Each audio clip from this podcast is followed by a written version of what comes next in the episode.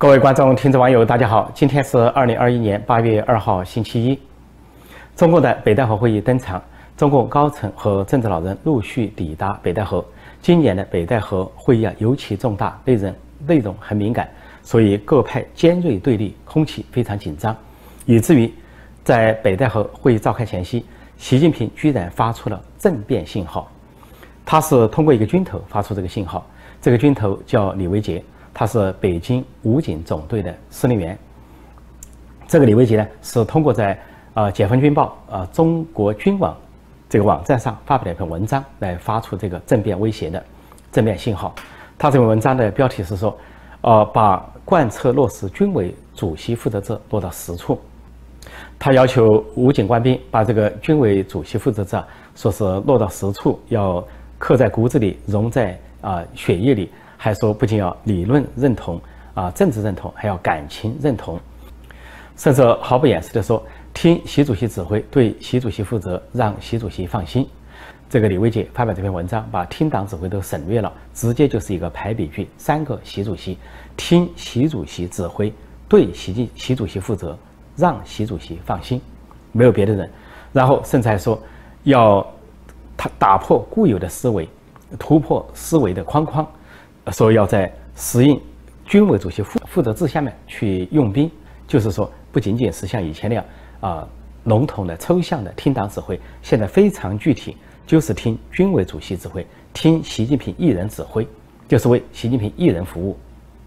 接下来，这个李维杰甚至讲到说要把军委主席负责制啊当成最高的政治任务、最高的政治要求、最高的政治纪律来执行，说丝毫来不得含糊。然后又说。啊，对那些，呃，乱传乱信、妄评妄议、结党营私、拉帮结派，啊，有令不行、有禁不止的行为，要纠察、要查处。那么这个什么意思呢？所谓乱行、乱传乱信，那就说明跟中共高层有关的事情啊，一些传闻、小道消息、派系斗争，或者是呃人事安排。所以妄议妄评，原来说妄议中央，现在的意思就是说不能够妄议习主席或者习家军。然后说结党营私、拉帮结派，其实都知道中共高层都有派系，有习家军、有团派、有江派，还有红二代、太子党等等。但是这个意思是说，只准习近平、习家军结党营私、拉帮结派，不准呢其他派系结党营私、拉帮结派。其实，在中共现在派系中，也就是习近平和习家军任人唯亲、拉帮结派、团团伙伙，搞的是最明目张胆的，可以说最违背党纪国法的。而所谓有令不行、有禁不止，也就是指的军委主席的，来自于习近平的命令有不执行的，或者有禁令去这个违反的，啊，绝对不止什么党的，就跟党无关系了，跟党中央没关系。说通篇不提党中央，不提党，就提习近平。本来中共的军力呢，分军队和武警，军队就称解放军，负责国防，名义上负责国防，当然有有时候镇压人民，就跟一九八九年六四大屠杀所发生的那样。那武警呢，它是对内的，是维稳，是维护社会治安，啊，说的好听是社会治安，说的不好听就是针对人民，啊，所以如果说打仗这件事是有关军队、解放军，说是维稳这件事有关武警，但是李维杰这篇文章居然叫这个武警说做好打仗的准备。说是要向打仗聚焦啊，打仗练兵，甚至说要培养这么一支队伍，要拉得出、冲得上、打得赢。那么敌人是谁？他说要牢固树立敌人意识。敌人如果说是民众啊抗议或者是示威，那么武警去镇压；如果说民众起义拿武器起义了，那你可以说得上双方是敌对方，是去打仗。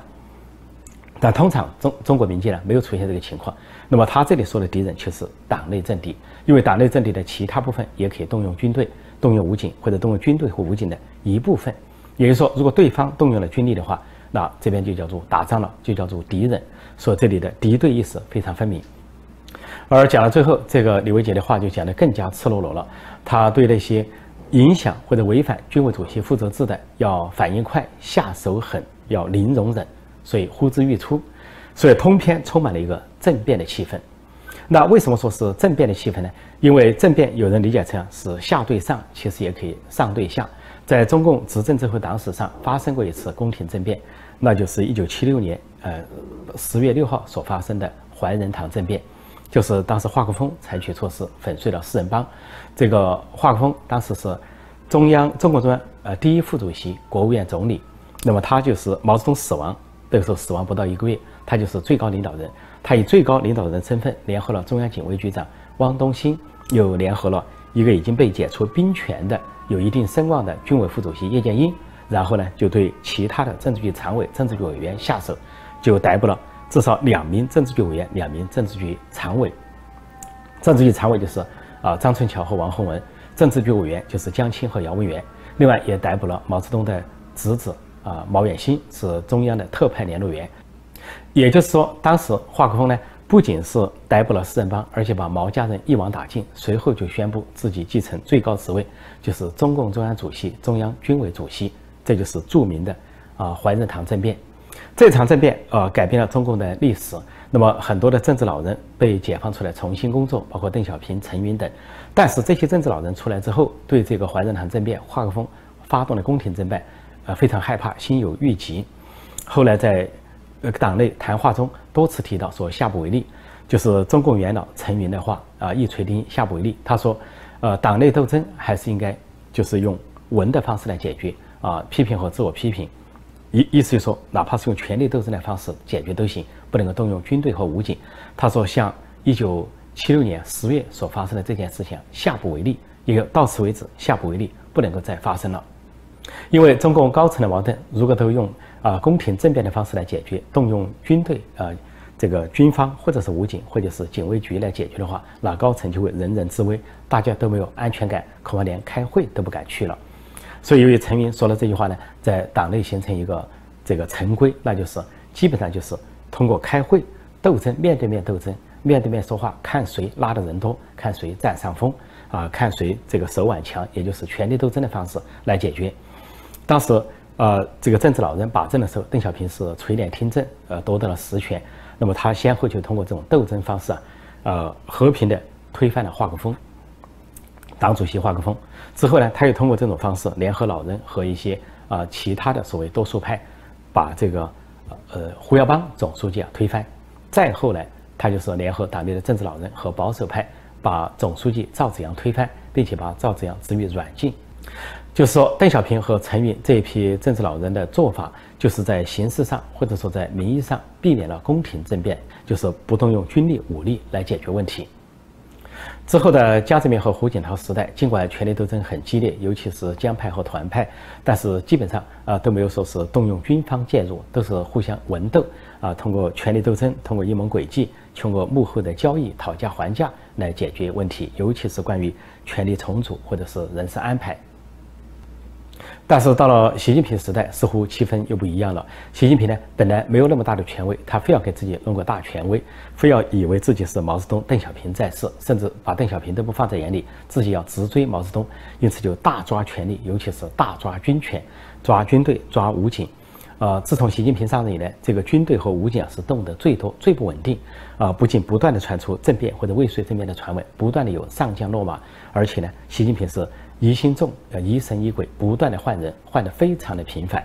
就是北京这个京畿重地啊，从中央警卫局到呃卫戍部队，到呃武警部队，还到中部战区、北部战区，都频繁的换人，频繁的换将，也显示了他这个呃狐疑不定、心神不定，对什么人都信不过。比如说，中央警卫局局长在毛泽东时代就始终只有一个，就是汪东兴；在邓小平时代也相对稳定，就一个人叫杨德忠。啊，这个人一直干到江泽民时代，到江泽民时代换了一个换上一个人叫尤喜贵，干到胡锦涛时代有一个人叫曹青接位，啊，基本上都是很多年才换，十几年才换。但是到了习近平时代，已经换了三个中央警卫局长，啊，先是有曹青，后来换上王少军，那么今年七月中旬。就是上个月七月中旬，突然又换上一个新人，这个新人甚至于来自于野战军，叫周鸿许，是北部战区的陆军副参谋长，就一下打破了过去从警卫局内部培培养警卫局长的这个做法。而这里面还包括其他一些细节，一个细节就是前任的中央警卫局长王少军，莫名其妙的在二零一九年就消失不知所踪，但是呢外界不得而知。这个警卫局长居然空缺了一年半之久，一直到这今年度的七月十五号才重新任命了警卫局长，就周鸿许从野战军调入。而另外一个细节就是，在王少军去职去向不明的情况下，习近平弄了一个福建的一个军头，叫陈登履。他以前是三十一集团军九十一师的政委，他在二零一九年就调入这个中央警卫局当这个副局长兼啊警卫团的政委。啊，本来如果说王少军靠了边站，这个陈登履负责了一年半或者两年，他应该被扶正。但是领导要任命警卫局长的时候，习近平对他都不信任，尽管他来自于他的权力发祥地福建，就把他继续保持为副局长兼警卫团政委，突然调入一个完全陌生的周鸿许来当警卫局局长。就说习近平既不信任前面的王少军，也不信任他自己调过来的陈登履。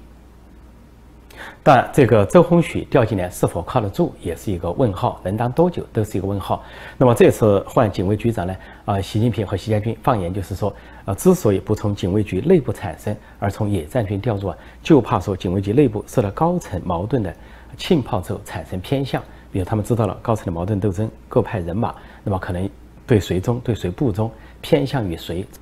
也就是说，为了避免高层矛盾斗争影响到警卫局人选，就从野战军调入一个将领，一个少将来当警卫局长。至于北京卫戍部队，也是这个京城提督，有三万多兵力的卫戍部队，这个司令员啊，去年也突然发生异动。那这个异动呢，原先的司令员叫王春宁，是一个呃红二代太子党人物。那么他本来刚刚兼任这个说北京市常委叫戎庄常委，但是五月份突然。他又消失，没有当这个戎庄常委，然后他又突然离开了卫戍部队司令员这个职务，啊，有一个名不见经传的一个人是少将叫傅文华来接任，然后这个王春林就消失了，一消失就是半年或者大半年，到了去年年底的时候，说他呢又任了武警部队参谋长，后来又任武警部队司令员，然后被封为上将，也就是说在这个过程之中，他跟习近平之间发生了什么？习近平可能怀疑他，想查办他，这个明察暗访没有查到什么。又重新启用他，但是这么一个一查，有可能结下梁子，结下矛盾。而这个王春宁啊，接替了这个武警部队当司令员之后呢，其实他接替的是一个人叫王宁的职务。这个王宁也是一个红二代太子党，啊，这个王宁的父亲也好，王春宁的父亲也好，他们以前都在南京军区当过副军级或者副司令员这个职位。那么，其实现在红二代太子党的主体呢都是反习的，所以习近平对王宁不放心，对王春宁也不放心。那么也就是说，尽管现在王春宁是武警部队司令员，是上将，但习近平对他来说也就是凑合着用。也许不久，习近平又要换人。除了在北京这些部队之外，那么中国的五大战区，习近平也经常换人。那么最神奇的、最蹊跷的就是，呃，今年八一没有提上将，而在党庆过后几天突然提上将，而提拔了四个上将，其中显示了两个上将有问题，那就是西部战区司令员啊张旭东，还有就是啊呃中共的战略支援部队司令员李凤彪这两人出了问题，这两人突然消失，不知所踪，人间蒸发。突然被另外两个人所取代，而消失的张旭东和李凤彪，要么是卷入了某种未遂政变，要么就是可能是叛逃人员，就是盛传的高级叛逃人士的其中之一或者其中之二。也许正是因为习近平对这些兵种、这些军头都信不过，疑神疑鬼，所以这次他为了威胁北戴河。为了发出政变信号，居然另外找了一个兵种，另外找了一个军头，那就是北京武警总队啊，找到北京武警总队的司令员李维杰去发文章，在中国军网发文来警告，说是军委主席负责制，随时可以采取动作。关于今年的北戴河会议，根据体制内多方传出的消息啊，啊，主题至少有三个，一个主题就是关于接班人的人选，那么第二个主题啊，是关于政治局和政治局常委的重组。第三个就是关于各地方啊省部级官员的重组，这个都是需要现在的呃中共高层和政治老人坐在一起来协商，不管叫什么叫北戴河会议，叫北戴河办公，还是叫北戴河休假，都会在这里协商。提到接班人，那么有三种可能性。对习近平来说，他的上策就是他不仅明年二十大他要连任，而且呢不设接班人，不出现接班人，就表示他不仅连任一届，他甚至可以连任三届。啊，所谓十五年“十三五”规划，就是规划了十五年，五年规划是规划下一届。说他抱有这么巨大的野心，想长期执政。那么中策就是他连任，但是由于各方呢这个反对声声浪很高，就不得不同意设接班人，摆出一个接班人呢一个象征性的姿态去安抚党内各派，或者是平息天下的悠悠之口。如果出现接班人，也就是说二十大设置接班人，那么体制内和一些清晰媒体盘点说有一些人可能，那就是三个习家军人物，一个团派人物。三个习家军人物就是分别是啊，重庆市委书记陈敏尔，上海市委书记李强，啊，中办主任丁学祥。呃，丁学祥和陈敏尔是六零后，呃，李强呢被称为准六零后，他是一九五九年出生。那么还有个可能就是团派人物，现在的副总理胡春华。但是也可能出现第三种可能性，习近平不愿意见到的，那就是由于党党内斗争的激烈啊，这个问责声音的高涨，那么有可能阻止他连任，就让他的仕途到明年二十大为止，要让别的人取代他。如果是这样的话，那么习近平就要耍横，就要耍泼，就要碰瓷，所以就在这个会前发出了政变信号，发出了武力威胁。尽管习家军、习阵营和清晰媒体不断的造势，说习近平连任了已成定局，但是啊，第三种可能性仍然存在，那就是现在对习近平、习家军整体气氛上并不利。说的近一点，发生了河南大水、郑州人祸，现在是响起了对习家军的问责之声，因为是习家军在把持河南省和郑州市，而习近平呢想避免问责。另外说的再远一点，那就是现在这个不仅发生了大瘟疫，而且现在疫情又重燃。说现在不仅南京沦沦陷啊，包括郑州很多地方都出现了这个感染，说是十五个城市啊都出现了重新沦陷和重新需要封城的情况，再加上现在中美关系这么对立啊，国际处境是空前的孤立啊，四四面楚歌，八方受敌，所有这些事情都可能是政治老人问责于习近平，让其他各派，比如说团派问责于习家军，所以这次北戴河会议。总体气氛对习近平、习家军并不利。如果他失相的话，他应该说跟对方讲究一个妥协，坐下来协商怎么构成派系平衡，尤其关于二十大人事重组。而在今年度北戴河会议上，各派争执的第二个焦点就是关于二十大政治局和政治局常委的重组。那么，据体制内啊各方的媒体显示说，政治局里面二十五个政治局委员有一半人百分之五十要换人，因此呢，各派会卡位，在这个时候肯定有个讨价还价的拉锯战。那么政治局委员构成之后，就会构成政治局常委。那么现在的政治局七个常委，按照七上八下的原则呢，其中有三个人应该下来，四个人应该留任。三个应该下来的就是啊，栗战书明年七十二岁，呃胡呃习近平明年六十九岁，还有韩正明年六十八岁。应该留下的人呢，包括总理李克强啊，政协主席汪洋，还有政治局常委王沪宁，他们都是六十七岁。另外还有一个中纪委书记。赵乐际他是六十五岁，如果按照七上八下的规矩，那就是这个情况。但是习近平要留任，那实际上就相当于一定程度的打破，不仅打破七上八下，而且还打破了两届任期。但是他嫌还他还嫌不够，他还想把这个七上八下完全打破，变成是七下八上。意思就是，习近平想把他的亲信心腹、忠于他的那些老人留下来，尽管超龄，比如说人大委员长栗战书，还有副总理刘鹤、中组部长。啊，陈希还有就是啊，韩正啊，副总理韩正，他是江派人物，但是对习近平俯首帖耳。而他想呢，赶走的恰恰是按年龄应该留任政治局常委的人，比如说总理李克强、政协主席汪洋，还有政治局常委王沪宁。但王沪宁他有点犹豫，百分之五十五十，一方面想留下他为自己的极左路线服务搭档，另一方面又嫌他功高震主、功高盖主，把这个现在这个时代说成是啊。呃，不是习近平时代，而是王沪宁时代；不是习近平思想，而是王沪宁思想。发行的书籍呢，不是习近平著作，是王沪宁著作。习近平只是王沪宁的笔名而已。关于北大会的第三个重点，就是省部级高官，就是三十一个省市的这些一把手、二把手的安排，还有就是国务院各部委的这些负责人的安排。那么这个实际上在。啊，二十大之前，也就是在北大会之前，就在着手。习近平利用他的中组部长亲信心腹陈希，就在安排这些人选。但这些人选是否得到认可？另外还有一些没有安排的人啊，怎么得到确认？这也是这次北大会要讨论的一项内容。那么回头来说，习近平现在发出了政变信号，呃，对北戴河发出了武力威胁，他能不能成功？啊，这个威胁是否见效？另外他本人有没有风险？其实呢？他本人存在风险，因为他这次所做出的动作暴露了他的一个软肋、一个弱点。因为这回习近平所找的这个军事单位啊，北京武警总队，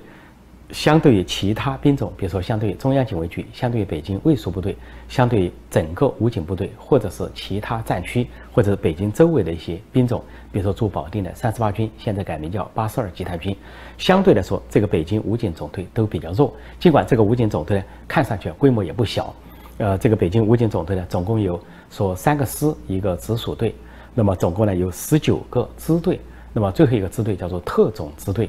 那么都是为所谓。是另一支保卫党中央、保卫中南海的力量。说习近平呢认为中央警卫局不可靠了，啊，卫戍部队不可靠了，他想用这个北京武警总队来为自己保驾护航。而他找的这个打手呢是北京武警总队的司令员啊李维杰。这个李维杰跟其他军头相比，不仅是名不见经传，而且呢，呃，应该说实力不足。如果说他靠这个李维杰去发动政变的话，极有可能被其他方面所阻止，或者说所粉碎。比如说，以北京武警总队尽管很庞大，但是你是整个武警部队的一部分，因为全国都有武警总队，各个省市都有武警总队。如果说武警部队的司令员王春林他是上将，起疑心，觉得为什么北京武警总队有异动，他出面的话，他就可以平定这一场政变。另外，讲军力来讲，讲实力来讲。啊，北京卫戍部队也比他强。如果北京卫戍部队出手，也可以阻止或者平定这一场政变。而作为直接保卫中南海党中央的这个中央警卫局，实力也不小，而且经验也丰富，尤其是反政变的经验。如果中央警卫局突然归属于其他派系派系的调令，或者是听从其他派系的调令的话，那么如果中央警卫局出手，也可以阻止或者平定北京武警总队的异动或者政变。其实，这个李维杰上任北京武警总队司令员本来就很蹊跷，他是二零二零年二月上任的。前面那个人叫李志刚，呃，李志刚突然就消失了，也是人间蒸发，不知所踪。啊，这个李志刚呢，原来当过云南武警总队的司令员，后来又当过北京武警总队司令员，似乎受到习近平的信任，但是就在二零一九年底突然消失，然后在二零二零年二月份的时候出现了这个李维杰。在网上查询一下这个李维杰，发现中国方面对李维杰的介绍非常不详细，没有籍贯，没有年龄，啊，根本不知道他来自于哪个省市，身份似乎很神秘，啊，只是说他现在是武警北京总队司令员。习近平前些年安排了一个亲信叫钟少军，在中央军委当他的大秘什么办公厅主任，也是啊，呃，不留籍贯，不留呃年龄，根本不知从何而来。那么给人看上去啊，这两个人钟少军或者是李维杰，不仅是习近平的亲信心腹，有可能是习近平的亲戚或者远方亲戚。这一回，习近平支持这个李维杰，就是北京武警总队司令李维杰，通过中国军网发表文章，发出政变信号，啊，武力威胁北戴河，其实还暴露了另外一个软肋，或者说暴露了另外一个死穴，那就是两个字：反党。因为这篇文章通通篇不提这个。就是跟党相关的这个武警的职责，因为中共从他建党开始、建军开始到建国开始，一直强调的是党指挥枪，强调的是听党指挥啊。中国的所有党庆、国庆啊，这个大阅兵等等，都是听党指挥。哪怕是毛泽东时代，他都会讲这个党指挥枪、听党指挥。到了后来的邓小平，或者是再后来的胡锦涛时代，都这么说。即便会提到一个人，都会讲。呃，紧跟着听党指挥这四个字。在一个正常的国家、民主国家，军队呢是独立的。呃，军队国家化，它只负责国防，它是独立于政府和独立于民间。呃，但是在中共一党专政这样的国家，军队是党卫军，这一点已经受到了广泛的诟病，引起人民的不满，也国际社会的诟病。但是现在习近平时代还不够，觉得属于党还不够，要属于他个人。就成为党卫军不够，还要成为习近平的习近平的私家军。这一次这个李维杰的文章就把这一点写得非常清楚。这个武警，尤其是北京武警总队，成了习近平的私家军，要随时听习主席指挥，对习主席负责，让习主席放心，而不是听党指挥，对党负责，让党放心。党不见了。从中国的党内标准来看，依他的党章和宪法，依他的党规和党纪，这个李薇姐这种说法就是反党。李薇姐就是一个反党分子。就凭她反党和反党分子这一点，反习势力都可以找到借口或者找到罪证、找到证据，把这个李薇姐逮捕法办。换句话说，习近平发动政变有可能招来反政变，搬起石头砸自己的脚，因为其他兵种有可能介入，不仅是逮捕李维杰，阻止北京武警总队的蠢动，而习近平本人可能束手就擒，沦为阶下囚。好，今天我就暂时讲到这里。提醒新来的朋友，记得点击订阅本频道“陈破空纵论天下”，并按下小铃铛，以收到及时的节目通知。谢谢大家收看收听，再见。